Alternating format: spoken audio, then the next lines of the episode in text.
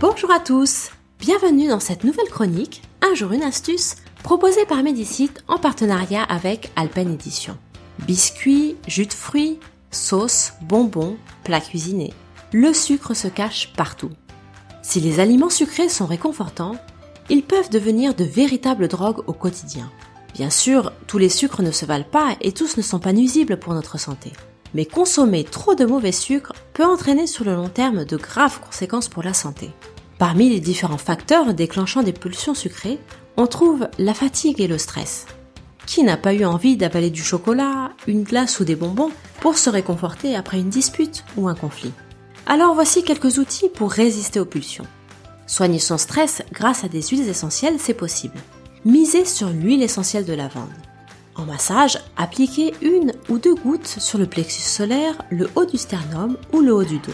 Dans un bain, vous pouvez verser une vingtaine de gouttes dans un bain chaud et vous détendre tranquillement avec un peu de musique relaxante. Dans un diffuseur, vous pouvez également la mélanger avec quelques gouttes d'huile essentielle de mandarine. Un cocktail radical pour retrouver sa bonne humeur. Limitez-vous à 10 minutes de diffusion dans l'air. Vous venez de subir un gros stress et vous avez envie de vous jeter sur le paquet de bonbons pas de panique, il existe un exercice ultra efficace pour chasser cette soudaine angoisse, la respiration par le ventre. En effet, sous l'effet d'un stress, notre respiration a tendance à s'accélérer et notre cœur s'emballe. Pour commencer, asseyez-vous tranquillement sur une chaise ou à même le sol.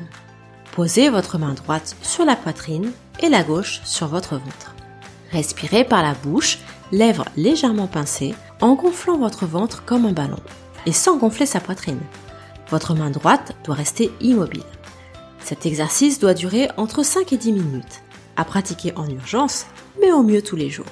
Pour prendre de bonnes habitudes et vous aider à arrêter le sucre, Véronique Chawat nous livre d'autres conseils pratiques dans son livre J'arrête le sucre en 20 jours, paru aux éditions Alpen. Quant à moi, je vous donne rendez-vous lundi pour de nouvelles astuces.